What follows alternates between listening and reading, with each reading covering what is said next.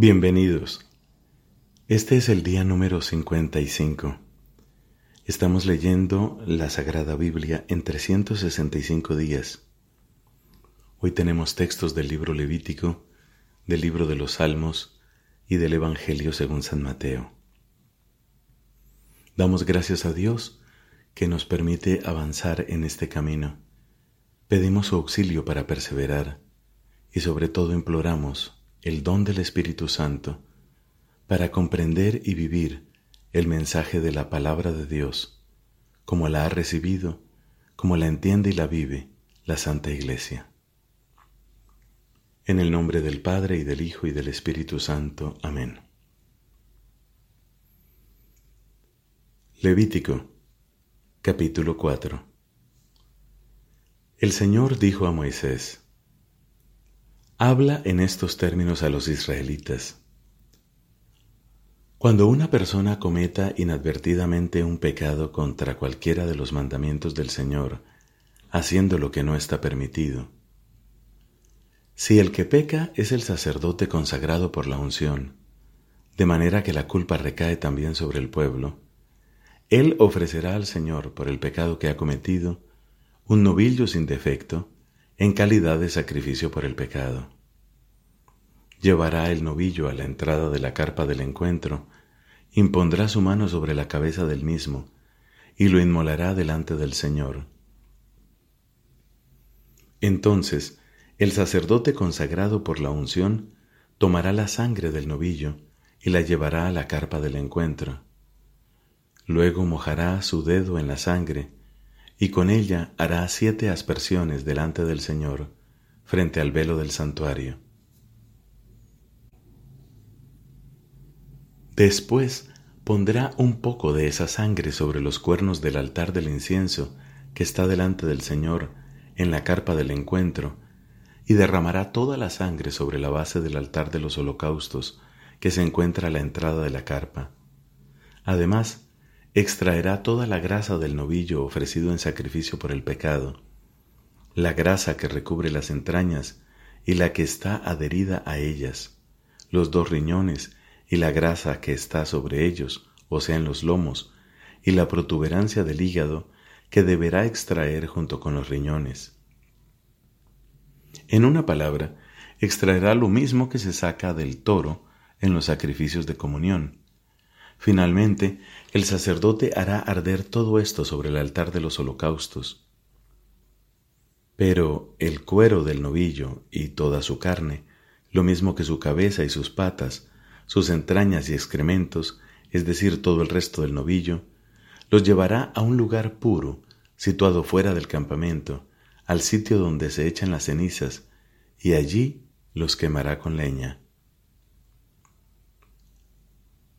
Si la que obra inadvertidamente es toda la comunidad de Israel, que sin darse cuenta se hace culpable, cometiendo una falta contra alguna de las prohibiciones contenida en los mandamientos del Señor, apenas se conozca el pecado cometido, la asamblea ofrecerá un novillo sin defecto en calidad de sacrificio por el pecado.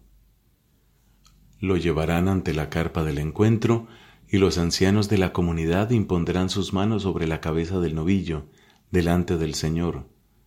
El novillo será inmolado en la presencia del Señor, y el sacerdote consagrado por la unción llevará la sangre a la carpa del encuentro. Luego mojará su dedo en la sangre, y con ella hará siete aspersiones delante del Señor, frente al velo del santuario. Después pondrá un poco de esa sangre, sobre los cuernos del altar que está delante del Señor, en la carpa del encuentro, y derramará toda la sangre sobre la base del altar de los holocaustos que está a la entrada de la carpa. Luego extraerá toda la grasa del novillo y la hará arder sobre el altar, haciendo con él lo mismo que hizo con el novillo del sacrificio por el pecado. De esta manera, el sacerdote practicará el rito de expiación en favor de la comunidad y ésta será perdonada. Finalmente, llevará al novillo fuera del campamento y lo quemará como en el caso anterior. Es un sacrificio por el pecado de la asamblea. Si es un jefe de la comunidad el que peca y se hace culpable, cometiendo inadvertidamente una falta contra alguna de las prohibiciones contenidas en los mandamientos del Señor su Dios, una vez que se le haga conocer el pecado que ha cometido, presentará como ofrenda un chivo sin ningún defecto. Impondrá su mano sobre la cabeza del animal y lo inmolará en el lugar donde se inmolan las víctimas para el holocausto, delante del Señor es un sacrificio por el pecado. Luego el sacerdote mojará su dedo en la sangre de la víctima, la pondrá sobre los cuernos del altar de los holocaustos y derramará toda la sangre sobre la base del altar de los holocaustos. Finalmente, hará arder toda su grasa, como la grasa del sacrificio de comunión. De esta manera, el sacerdote practicará el rito de expiación en favor del culpable y éste será perdonado. Si es una persona del pueblo la que peca inadvertidamente y se ha hecho culpable, cometiendo una falta contra alguna de las prohibiciones contenidas en los mandamientos del Señor, una vez que se le haga conocer el pecado que ha cometido, presentará como ofrenda por la falta cometida una cabra hembra y sin defecto. Impondrá su mano sobre la cabeza de la víctima y la inmolará en el lugar del holocausto. Después el sacerdote mojará su dedo en la sangre, la pondrá sobre los cuernos del altar de los holocaustos y derramará el resto de la sangre sobre la base del altar.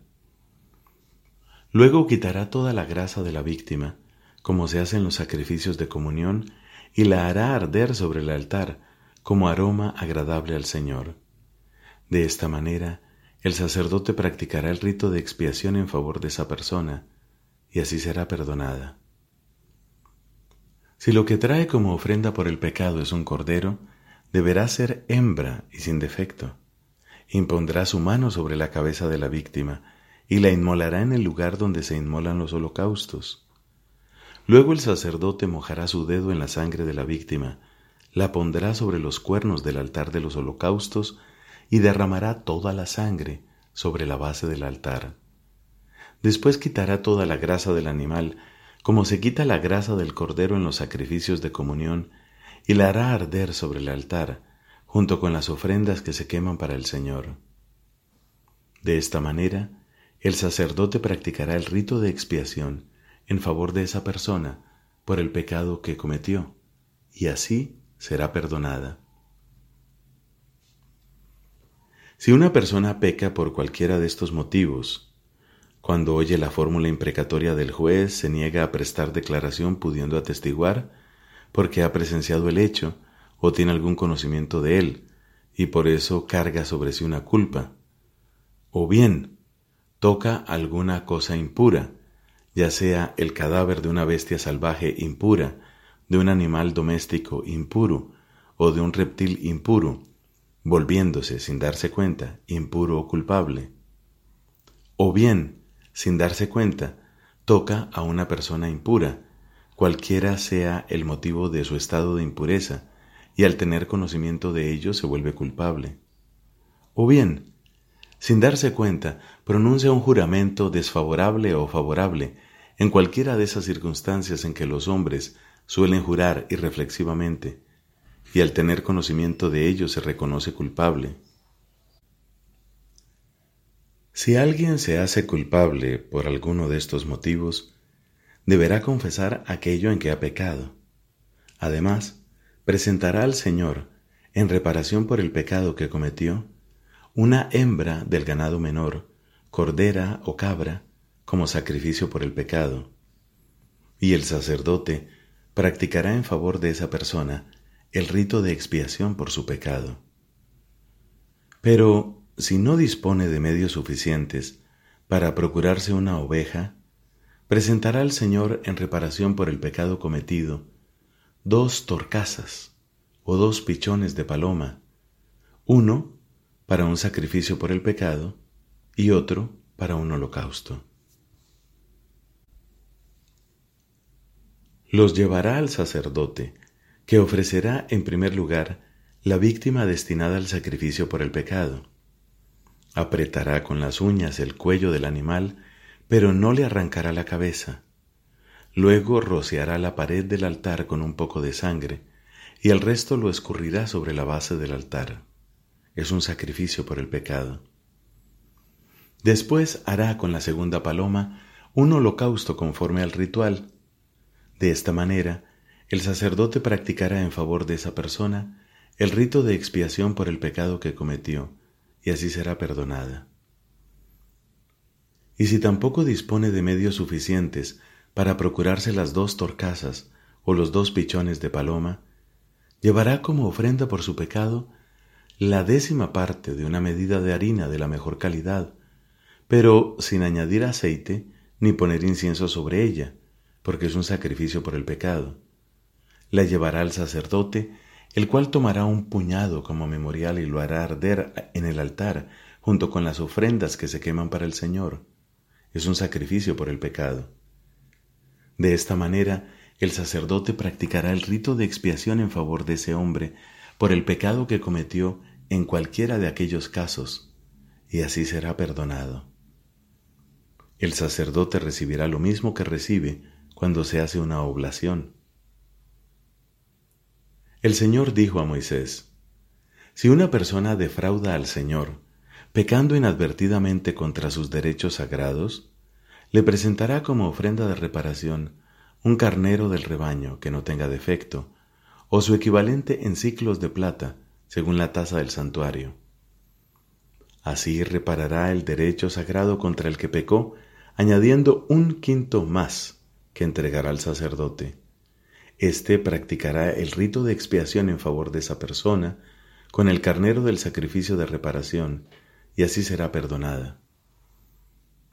Si una persona peca, cometiendo sin darse cuenta alguna falta contra las prohibiciones contenidas en los mandamientos del Señor, y se reconoce culpable, deberá cargar con su culpa.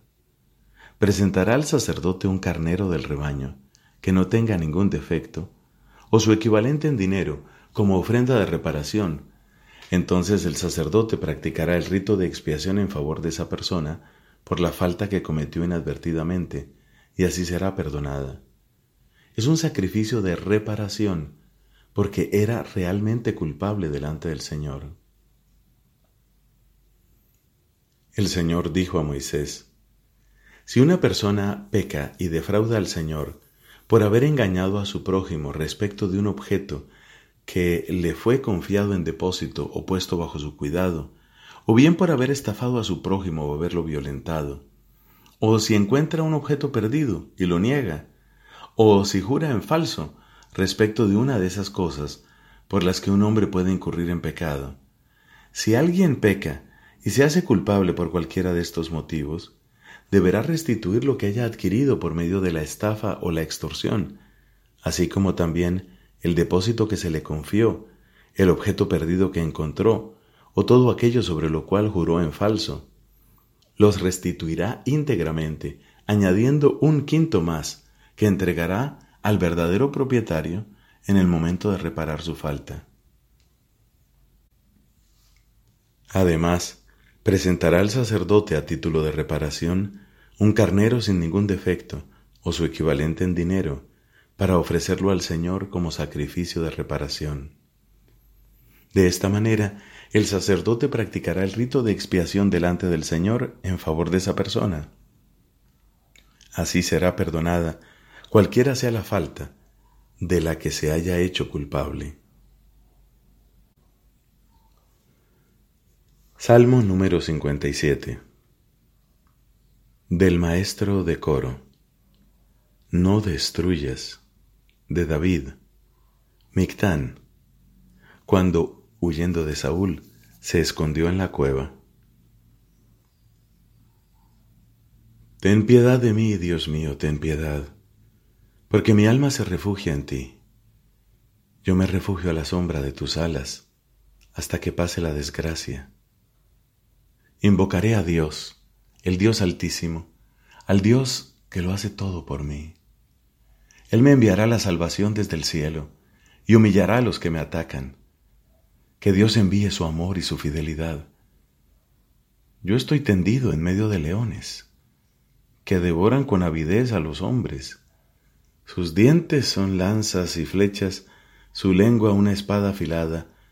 Levántate, Dios, por encima del cielo y que tu gloria cubra toda la tierra. Ellos tendieron una red a mi paso para que yo sucumbiera. Cavaron una fosa ante mí, pero cayeron en ella.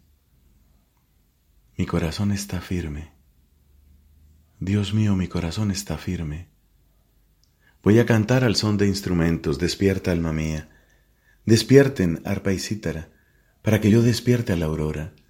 Te alabaré en medio de los pueblos, Señor, te cantaré entre las naciones, porque tu misericordia se eleva hasta el cielo y tu fidelidad hasta las nubes. Levántate, Dios, por encima del cielo, y que tu gloria cubra toda la tierra. Padre, te da gloria a tu Hijo en el Espíritu Santo, como era en el principio, ahora y siempre, por los siglos de los siglos. Amén. Evangelio según San Mateo, capítulo 28. Pasado el sábado, al amanecer del primer día de la semana, María Magdalena y la otra María fueron a visitar el sepulcro. De pronto se produjo un gran temblor de tierra. El ángel del Señor bajó del cielo, hizo rodar la piedra del sepulcro y se sentó sobre ella su aspecto era como el de un relámpago y sus vestiduras eran blancas como la nieve. Al verlo, los guardias temblaron de espanto y quedaron como muertos. El ángel dijo a las mujeres, No teman, yo sé que ustedes buscan a Jesús, el crucificado. No está aquí, porque ha resucitado como lo había dicho. Vengan a ver el lugar donde estaba, y vayan enseguida a decir a sus discípulos, ha resucitado de entre los muertos, e irá antes que ustedes a Galilea, allí lo verán. Esto es lo que tenía que decirles. Las mujeres, atemorizadas pero llenas de alegría, se alejaron rápidamente del sepulcro y fueron a dar la noticia a los discípulos. De pronto Jesús salió a su encuentro y la saludó diciendo, Alégrense. Ellas se acercaron y abrazándole los pies, se postraron delante de él. Y Jesús les dijo, No teman, avisen a mis hermanos que vayan a Galilea y allí me verán. Mientras ellas se alejaban, algunos guardias fueron a la ciudad para contar a los sumos sacerdotes todo lo que había sucedido. Estos se reunieron con los ancianos y de común acuerdo dieron a los soldados una gran cantidad de dinero con esta consigna. Digan así, sus discípulos vinieron durante la noche y robaron su cuerpo mientras dormíamos. Si el asunto llega a oídos del gobernador, nosotros nos encargaremos de apaciguarlo y de evitarles a ustedes cualquier contratiempo. Ellos recibieron el dinero y cumplieron la consigna. Esta versión se ha difundido entre los judíos hasta el día de hoy. Los once discípulos fueron a Galilea, a la montaña donde Jesús los había citado. Al verlo, se postraron delante de él. Sin embargo, algunos todavía dudaron. Acercándose Jesús les dijo, yo he recibido todo poder en el cielo y en la tierra. Vayan y hagan que todos los pueblos sean mis discípulos, bautizándolos en el nombre del Padre y del Hijo y del Espíritu Santo, y enseñándoles a cumplir todo lo que yo les he mandado. Y yo estaré siempre con ustedes hasta el fin del mundo. Palabra del Señor. Gloria a ti, Señor Jesús. Fin del Evangelio según San Mateo.